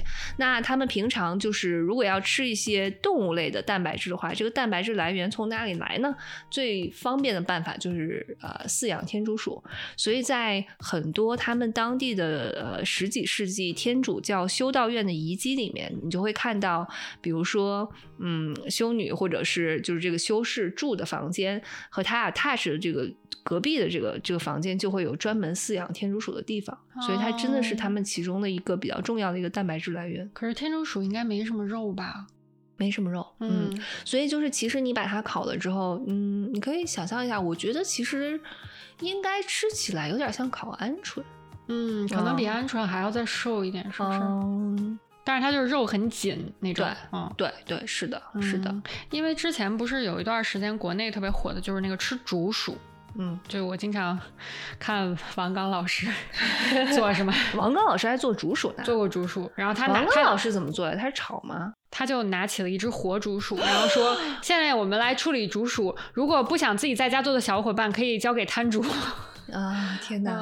然后他就啊，就是辣炒了一个竹鼠，哦，辣炒，嗯，为什么感觉看起来很好吃，而且竹鼠竹鼠是比天竺鼠要肥很多的，竹鼠是真的很有肉的，哦，这个蛮有趣的。但是竹鼠长得也蛮可爱的，我看了以后也不太忍心。嗯，但是我觉得只要是王刚老师做出来的菜，我都是有信心的。是的，所以嗯王刚老师做的竹鼠那次我也是看了以后嗯，觉得 也可以，但是天竺鼠对我来说真的它是一个宠物，所以我就没有办法、嗯啊。但是我跟你说，你要在真真的在四川吃那个麻辣兔头的话，上来也是很震撼的，因为它是整颗兔头。我没吃过，我反对吃兔头？过吗？因为你属兔的嘛，嗯你不吃啊？我好像也没见过。我我记得我去成都的时候，我是刻意要避着双流兔头这种、嗯这种东西走的。就是它就是一上来就是一整个兔子头，嗯然后也是什么一小牙牙都在呢，嗯然后就给你但摆摆但我有一个，嗯就是 in general，你要怎么吃兔头？你你是啃它哪儿呢？你就它头上是有肉的，你就先啊把那个它的嘴掰开，然后开始吃。我不得不说是好吃的，嗯嗯，但是我知道你嗯属兔的，我要是属兔，我也不吃兔兔。兔兔那么可爱，怎么可以吃兔兔？顿时都嗲了起来。是的，哎，我觉得还有一个特别重要的一个流派，我们还没有聊到，什么流派？那就是疫情期间各种黑暗料理。就是我觉得还不只是那种嗯传统上大家都知道黑暗料理，我觉得必须就是得说疫情逼出来的那种新型黑暗料理，对，以？及抖音上就美国人民疯传的各种现代黑暗料理，我必须得说有一道菜我极致推崇，但是我又不觉得大家应该经常吃，因为这个东西确实不是很有营养。肯德基米饭嘛，对，嗯。炸鸡蒸米饭简直就是天作之合呀！但是我跟你说啊，你把嗯很多东西放到米饭里，然后蒸出来，就你知不知道那个四川那种香肠，就是里面会有花椒，会有辣椒，然啊，后有点辣辣的那种。那对呀、那个放在那个米饭里巨好吃，不，四川香肠放什么里都好吃。对，而且你要把它改一下刀，对呀，就是我觉得那主要是四川香肠的缘故。对，就很好吃。对，就是我我我记得肯德基蒸米饭这个黑暗料理，主要是先在抖音上火的，就是好像我觉得先是美国小哥哥小姐姐们。可是我有一个问题啊啊，你如果是疫情被逼的话，你怎么能买得到肯德基呢？好问题，我也不知道。是吧？啊你不应该就是卫生纸 煮米饭这种啊？当然也买不到卫生纸，卫生纸这么金贵的东西，还能让你煮米饭？当然这也买不到啊。肯德基更容易买吧，但是我真的觉得，我当时看了这这个条之后，我都就脑脑海中就爆炸了。我说什么？这两种东西竟然可以放在一起？咱们不是在家做过一次吗？对，然后我哦就就立刻第二天就买回来，我们要试一试。我我真的觉得必须得说是好吃的，肯定是好吃的。啊。但是呢，嗯我觉得吃这个的问题就在于呢，你说它配什么？你必须得配一点儿，就是炒上海青，你才觉得就是或者你就罪恶感能够盖得过去。你在蒸的时候，你再搞一堆西兰花扔进去呢，你搞一些 kale 扔进去。哎，我跟你说，我觉得 kale 都比西兰花好。你就你我刚才想象了一下，那那旁边铺着一圈西兰花的场景，我是一个我就就是觉得毁了一锅菜。我是一个就是绝对不吃西兰花的人。啊，呃，就是西兰花 kale 必须选一个呢。kale 是生着吃、熟吃、熟着吃，嗯，都行，你自便。那我就煮熟的 kale 吧。OK，我是真的很不喜欢吃西兰花，但是我更不喜欢吃生的 kale，我就觉得有点拉嗓子。嗯，有点就是味同嚼蜡，应该就是这个意思。就是连吃连吃三天只有西兰花和吃一顿鳗鱼冻，必须要选一个。那我我选择西兰花，主播我选择吃三个月 主播们的艰难选择之二零二三年春季我不吃鳗鱼冻，我不，我选择西兰花。只吃一顿哟，要不要吃三天西西兰花哦？对我，我吃三天西兰花，我我不吃鳗鱼冻，那个太可怕。你们真的去 Google 一下那个鳗鱼冻的照片儿，我跟你说，哎呦我的哎天，太逗了。嗯，嗯，但是我刚才特别，我靠，你这是啥？我就是特别想给你看那个叫做金针金菇肉丸汤，然后 slash 冠状病毒汤。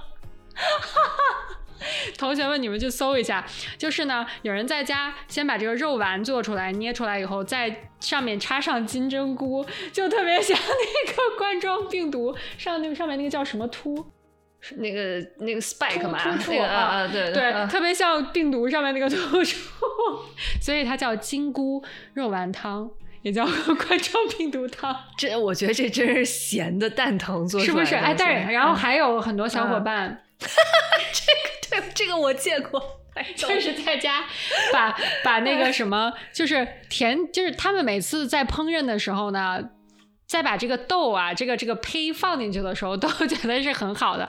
比如说，有人把这个小黄鸭做了二十个小黄鸭，放在一个这种方形的这种烤盘里面，然后一看就是对烹呃对对烘焙没有什么经验，是的并不知道就是有膨胀这事儿。是这样的，就是这个小黄鸭在紧进去，就是 二十只挤在一起的时候看着贼可爱，然后烤完了以后就变成了小黄鸭火山爆发，然后所有的小黄鸭的脸都是红的，然后它们就爆出来了，变成了一个山的形状。就大家有没有见过《进击的巨人》里面？就比如说 有一堆巨人被挡在一个洞口，然后他们就全部都挤在那儿想要出来，就是这种即视感。就是这样的想象一下，然后还有人在家烤了尖叫鸡，嗯，烤的时候是一个尖叫鸡的样子，烤完了这个我应该怎么形容啊？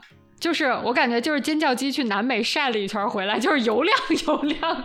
对，这个我觉得还是没有刚才那个小黄鸭那么震撼。小黄鸭火山爆发样，嗯对，跑点样而已。你你不觉得这个灰老鼠是最搞笑的吗？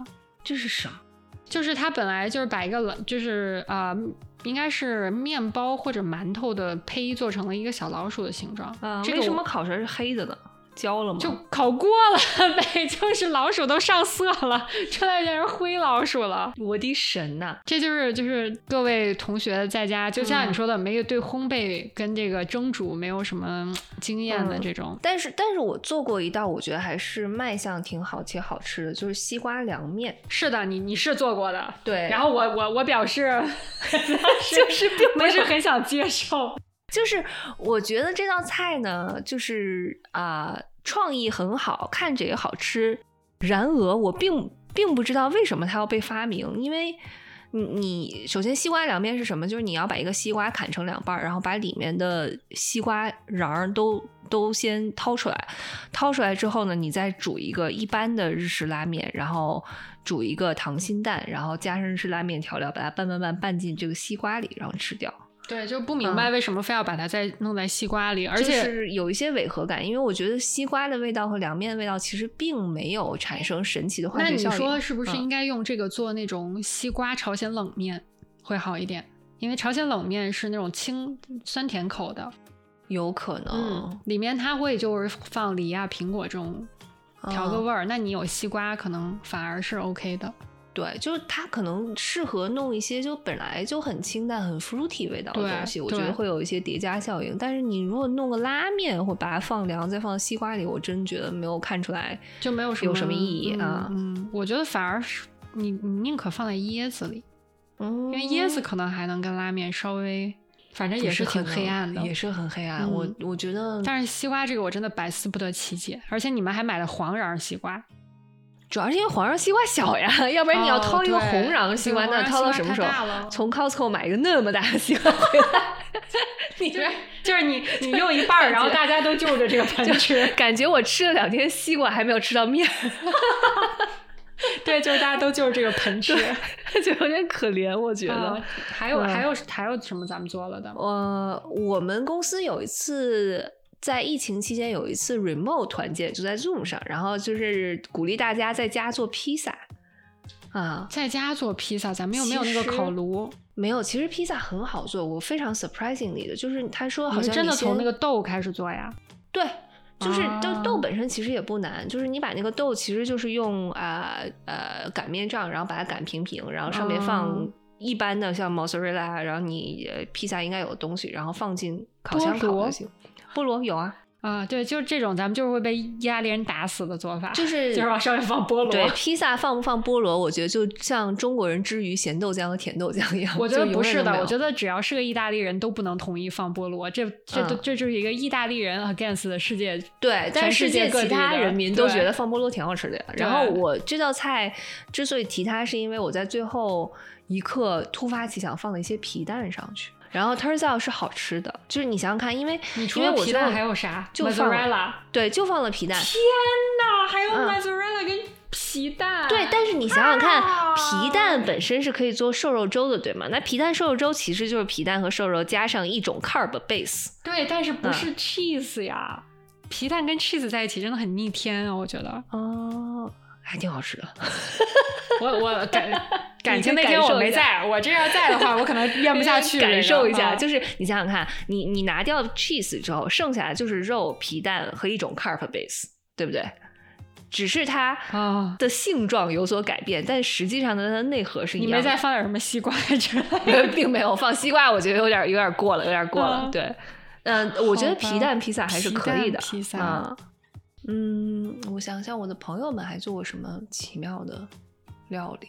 有什么就是小伙伴在家呃就用那种速冻的 lasagna，嗯，然后解冻了以后发现也没啥别的可以吃，就把它用面包片儿夹巴了一下，做成了一个 lasagna 三明治。你知道，就是这种 carb on carb，我是真的很反对的。就是什么烧饼卷油条 这种吃法，我就觉得太逆天了，不不那能接受。那你说煎啊饼果子不也是 carb 卷 carb 吗？不啊，煎饼果子、煎饼卷薄脆为什么是 carb？哦，薄脆，薄脆难道不是 carb？我觉得薄脆是一种美好的存在，它其实没有什么，薄脆是一种脆它没有什么 carb，我明白它没有什么属性，我觉得就是你不能软 carb 哎，对，软。就是你说煎饼果子，如果是煎饼卷油条，我就觉得是 carb 加 carb 了，啊、但是但是那天津人就是天煎煎饼卷油条嘛，对吧？嗯？对，我觉得应该分开吃。然后还有在疫情期间，由于家里只有蛋，所以做了这个煮蛋、炒蛋、煎蛋的三合一 鸡蛋组合。你看，煮蛋，然后放在 scrambled egg 上面，然后还有旁边有一个煎的荷包蛋。但是你说起蛋来，我我昨天在啊、研究就是英伦半岛美食的时候，看到了一个我觉得应该挺好吃的，我之前好像也吃过，叫 Scotch egg，你知道是什么吗？就其实很像恐龙恐龙蛋化石。不知道，它是一个鸡蛋，外面裹着很多像面包屑和然后炸和 granola 的东西，炸一下。还有人在家做了一个叫黄金炸蛋的东西。你看啊，就是说把一个蛋先煮好，嗯把它剥开，嗯然后把它夹在打好的蛋液里面裹一圈儿，嗯，然后去炸出来，黄就是那种黄金小馒头那种黄金炸 蛋，不是这种蛋昂蛋的，你 你行吗？不行，为为什么呢？因为家里只有。蛋了。哦，但是就是不想再吃煮蛋或者煎蛋或者荷包蛋了，于是就做出了一道黄金炸蛋，是不是很有创意？呃，那那那倒是，嗯我觉得必这个必须要就 give give it to them。然后还有这种就是在家想吃肉夹馍，没馍，用了我 跟你讲 waffle 这个真的是太恶心了，华夫饼肉夹真是是不行不行。然后你看它，你看啊这华夫饼上面还有 syrup，还有糖还有糖浆呢。就是我觉得华夫饼和肉夹馍的肉如果分开吃就都很好，对你要把它加在一起，我就反人类。而且而且它这个还是带糖浆的华夫饼加上肉夹馍的肉，天呐呀，我的天呐呀！是不是很牛？还有这种鸡蛋饼卷方便面，就 carb on carb again，就是把方便面先煮好，然后看看起来是干拌了一下，然后用这个鸡蛋烙一个饼，然后把它加进去做成一个 taco 状，方便面 taco。这个吃三天和西兰花吃三天选一个 这个鸡蛋饼方便面吃三天，啊。嗯，这个绝对比西兰花强多了，这我可以接受。包括刚才那黄金炸弹，我也能接受。我觉得这对我而言是一个最艰难的选择，因为我这个吃三天会恨自己，西兰花吃三天我会恨世界。就是你你，那你这个吃三天，你可以在家运动啊。你西兰花吃三嗯天，你出去报复社会，这咋办啊？不，我觉得我恨完了世界之后，我就没有力气再报复世界了。吃到第三天，是吗？啊，我就只能在家躺着了。我可能就是吃不到三天，已经自我了断了西兰花啊。当然，如果你告诉我我的 alternative 是卖鱼冻的话，那我可以，那可以吃三天西兰花。鳗鱼豆就这么的不可接受吗不？可不可接受，实在是太可怕了。我想一下那个味道，就是能腥到，因为这个鳗鱼或者鳝鱼是很腥的一种东西啊，它就加盐煮一煮，嗯，煮出一个果冻状的。你我记得我记得那纪录片里面还说到一个很重要的点，他说那种鳗鱼只有在他们英国那条河里面才有，就是用别的鳗鱼还不行。就是更腥呗，就是那意思。所以我也不知道，嗯反正就是你我觉得听起来就是嗯更腥呗。嗯意思就是说只能用他那儿的特产鳗鱼做啊，你说说同是鱼类，对吧？嗯，这个鳗鱼就是这种做法，炸鱼嗯薯条就就做出来能吃。你说他是咋想的呢？他们呃，因为一个是犹太人发明的，一个是英国人发明的，犹太人 给他们点赞。起源吧也不是那么一样，你有没有发现？嗯好的，嗯，所以啊，我觉得就最后咱们看了这么多奇葩料理之后，问你一个问题，嗯你还有什么嗯仰慕许久、很想尝试还没有机会尝试的菜吗？有啊，嗯我特别想去吃一顿河豚大宴。你这不奇怪啊？不，就是很多人是嗯抗拒吃河豚的嘛，因为怕被啊毒死。哦，嗯，其实河豚是这样的，河豚在日本，因为我那天特别认真的了解了一下嗯吃河豚这件事，还找了几家餐厅，因为我已经想好了，我下回你去我就要吃你这。个回国就可以就可以实现，因为不只是日本，就是江浙其实有很多那种高档餐厅是有，就是在河豚季它是有河豚宴的。也是产河豚的是吗？啊，我在上嗯海吃过，还挺好吃的，是吧嗯我就看它就是呃，东京那附近有蛮多的呃，就是做河豚的餐厅，嗯然后它其实就是你必须要有 license 才能做这个河豚嘛。然后它那个河豚因为剧毒，所以它要把它的肝脏啊、内脏啊什么这些东西，包括它的生殖的这个器官弄出来以后都要回收的。就是说，你下一次买河豚的时候，你要把你上一次这些河豚的这些内脏全都回收，然后再交给他。为什么？他怕你，因为他怕你拿这个东西去杀人放火。对，因为河豚毒素真的非常非常毒啊、啊，就是你吃完了是一定会挂掉的。所所以说，就是说，等一下，所以它是这个东西在日本是卖给一般人，是你普通老百姓回家自己搞的不可以的，啊，就是他只卖给有 license 的人。啊，OK，啊、然后当然，如果你自己出去下海抓了一只河豚，那没办法，是吧？啊、啊它就是这种卖只会卖有 license 的这种呃餐厅，它每次在处理河豚的时候，它有一个小板儿，上面写了什么肝脏、肾脏什么这个什么东西，然后你要把它的每个东西对应的放在上面，嗯，然后就意思就是说你所有的内脏都已经清除了，然然后你再把所有这些所以它是一个安全 SOP，就是你得都弄出来。对的，然后你再把这个回收交给统他们统一处理，估计就是焚嗯烧吧，可能，然后这样的话就确保这个毒素不会流出去。神奇，但是这个河豚真的是看起来有什么河豚刺身呐、河豚锅呀、然后还有油炸河豚，包括我看有一家店，他们很神奇，他们把河豚那个鳍剪下来，然后放在烤箱里把它烤成干儿，然后泡茶喝啊，啊，就是河豚鳍泡茶。这是有一那其实我觉得应该很像，会不会很像那个木鱼蟹的味道？对，就是我觉得它烤完了绝对是嗯那种木鱼蟹的味道，嗯就是有一点鱼味儿，但是也有是的那样焦焦的那个味道。对，然后还有什么想吃的？你有什么特别想吃的吗？嗯，我没有什么特别急迫想做的，但是我刚刚大概想了想，我觉得挑战了英国本岛菜，挑战了爱尔兰菜，我下一步想要看看苏格兰有什么东西。于是我就顺便看了看苏格兰一年有哪些比较重大的节日要庆祝。嗯那下一个比较重大的呢，就是下个周一啊！啊，五月八号叫做查尔斯国王登基日，他这是周六登基，然后周一是周一都会苏格兰放假。嗯所以所以我们将在下周做一道什么、嗯，什么我来看一看苏格兰有什么有名的菜啊？嗯，苏格兰国菜叫做 haggis，是一种肉 pudding。你有没有发现嗯英国那边的真的很喜欢做什么 pudding 啊、派啊这种，完全不应该是 savory 的，结果是 savory 的，是的，对吧？它本来是应该是个 dessert，结果他们全都做成咸的了。然后这个也是源于十五世纪的。哎，我现在非常担心英英伦半岛的同志们在十五世纪以前到底在吃啥？而且他们十五世纪以后也没什么创新啊，除了这些什么布丁 派以外，对，所以我是着实有一些担心。嗯，所以这道菜 Huggins 是哦，它是要加 whisky sauce。嗯，可以可以可以的可以，只要只要有酒就行。是可以的，是可以的感觉。好的，其实我特别想在家尝试一种一点儿也不黑暗的中国料理方式，是啥？就是把鹅卵石。对，还真是 把鹅卵石用宽热宽油加热了以后，把那些东西放进去，把它烫熟。哦，你知道？哎，这这道菜其实呃，可能是因为你出国比较早，没有没有试过。后来有一段时间还挺流行的，我记得我上大学的时候。我知道，啊但是就是我在家没做过嘛，因为没有鹅卵石。对呀，鹅卵石其实不好弄啊，你去哪里弄？好像是可以买到啊，可以买得到。但是你鹅卵石刷干净。你要怎么加热？你先放烤箱里加热，不放油，就是用油把它加热。就是你烧一锅油，然后倒进去。对，但是鹅卵石的余温会一直 cook 它。嗯，就是因为你把鹅卵石加热了以后，鹅卵石不会像油降温那么快，就是它还可以一直使这个油温在一个在一个水平上，然后它就慢慢的 cook 会把这些东西烫熟。那岂不是又很像咱们上次在那个 Santa Cruz 吃的那个？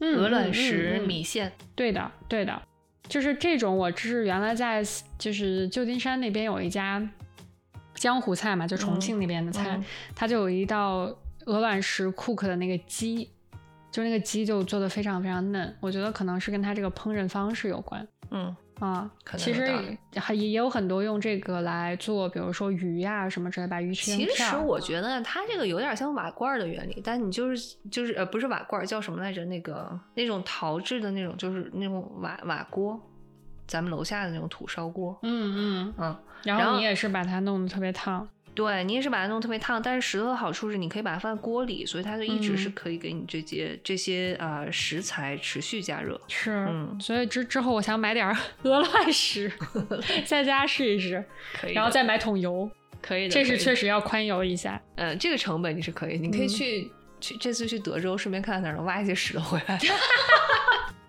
德州有鹅卵石吗？我怎么觉得咱们应该去那个 Pebble Beach 搞点鹅卵石回来？你不觉得吗？Pebble Beach 说不定还真有哎。对啊，Pebble Beach 肯定有鹅卵石。可以的，可以。下次咱们就驱车啊，一个多小时 去 Pebble Beach 挖几个石头回来做饭，真可以。我觉得，对我觉得这个应该是，这个可能是可以成功的。嗯，好，就是我中华料理的好。今天咱们也说了挺多奇奇怪怪的，我感觉主要说了欧洲黑暗料理和疫情居家黑暗料理。嗯，你觉得中餐里面有很黑的吗？有，我觉得中餐的黑暗基本上都来源于食材比较黑暗。哦，我觉得做法反倒就还比较正常都。啊，是的，所以我我我真想不起来，就是中餐的做法上还有什么比较震慑灵魂的一些一些。操作方式，比如说，因为我觉得可能咱们作为东方人的呃忍受的那个那个起征点就比较高，就比如说呃毛豆腐这种，我觉得完全是可以接受。毛豆腐很好吃啊，对啊对啊，就是可能在于呃对于一个西方人而言很震撼的做法，你并不觉得以为然。嗯，对，因为你跟他解释就要解释这个确确实是一个 molded 的豆腐。对，是吧？对，但是它那个毛豆腐是白色的毛，它不是那种很奇怪的黑绿色的毛毛吗？嗯，而且你知道，你现在在家可以做毛豆腐，你还要买那种发毛的那种酵母菌吧，就发毛那种 yeast，它才能发出那个毛来。是的，就像我我们呃，对疫情期间还自己在家里面不入过那个哇，你们这个真的有点黑暗，我就觉得在家不入恐怖茶这个这个。哎，但是恐怖茶你别说，那个不入出来真的很好喝。真的吗？但是你每天看这个恐怖茶在那产生泡泡，你会想喝它吗？我就有一种自己家养的植物又长大了的喜悦感。真的吗？真的是，我每天看那那那一大罐茶，慢慢的就变黄，然后颜色越来越越来越怀疑，对，然后我就很欣慰啊。我就会觉得有点奇怪，可能就不想。就是因为因为是什么呢？你其实呃不入过一次之后喝了，然后你就会发现。真正健康的、没有加任何糖和添加物的恐怖茶，其实是非常酸的。哦，是。也就是说，咱们在超市里面买到，其实它加了加了很多糖，才能是那个味道。可能它还兑了水，因为那个那个酸味儿，我觉得还挺冲脑门的。就是，所以它会，呃，我记得那个说明书是推荐你不入完了之后，你一定要兑一点果汁儿啊，就是让它稍微味道更更顺滑一些，你再喝。哦，嗯，那也欢迎大家。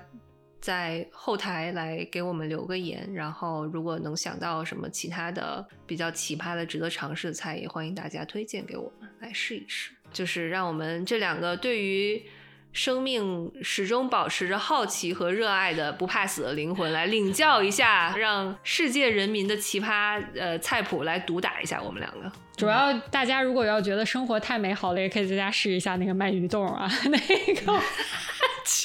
就是 鳗鱼冻真的就难度太大了，还得先到英国那条河里面抓几条鳗鱼。不用，你就楼下菜市场买点那种活的黄鳝就行了。我觉得，我觉得一样的 黄鳝段，你让摊主给你切成段儿，回来你就煮，放点盐。哎呀，我的！然后煮完了以后，那个颜色估计比那个鳗鳗鱼还要还要更更夸张一点啊。然后你就拿着那一盆儿这个鳗鱼段儿，一边看电视一边吃西瓜，一边吃鳗鱼冻。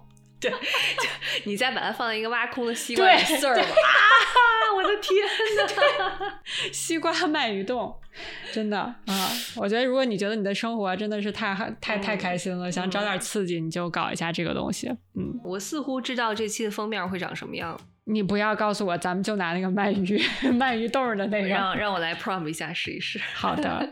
所以今天说了很多很奇怪的黑暗料理，如果大家有兴趣，其实可以在家试一下。嗯，对，然后做出来以后，你就会发现，其实还是。中国美食比较让人满足一点，对。但是我觉得俗话说得好，就是你不试试怎么知道呢？对不对？我觉得还是要要尝试一下，不枉我们此生来折腾这么一遭嘛。你就你你试了一遍以后，你就觉得哎呀，还好我生在中国。你说我要生在什么 英格兰，我就天天吃仰望星空派，就我还得特别开心，因为这还是道大菜。最可怕的不是这样，最可怕的是生在十五世纪之前的英格兰。哦，对，然后再吃每天吃水 煮羊肉，那时候你还没有鱼和薯条哟。好的，那就今天就跟大家聊到这儿。好啦，我们下期再见了。下期再见，拜拜，拜拜。